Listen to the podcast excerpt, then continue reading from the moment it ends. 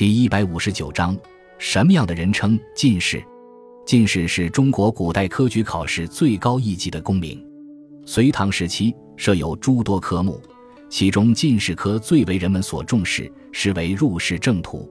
宋代科举的三级考试制度正式形成，乡试中榜者称举人，会试中榜者称贡士，殿试中榜者则称进士。之后历代，进士功名成为古代读书人科考金字塔的塔顶部分，同时也最难考。德中进士是古代无数读书人的终极梦想，其中进士又具体分为三甲、一甲三人。次进士及第，分别俗称状元、榜眼、探花。二三甲分次进士出身、同进士出身。德中进士者一般都前途光明，一甲立刻可受官职；二三甲则参加翰林院考试，学习三年再受官职。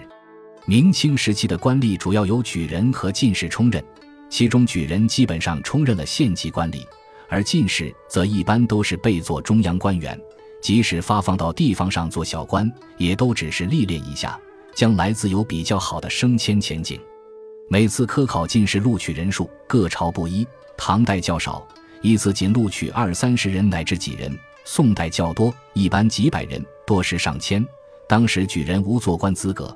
明清时期，因举人有了做官资格，进士录取人数下降到一百人左右，且为平衡各地发展，往往按地域分配名额。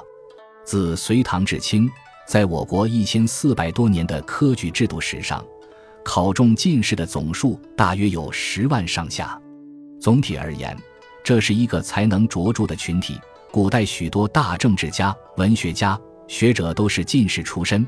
如唐代的王勃、王昌龄、王维、岑参、韩愈、刘禹锡、白居易、柳宗元、杜牧等；宋代的范仲淹、欧阳修、司马光、王安石、苏轼兄弟等；明代的张居正、徐光启等。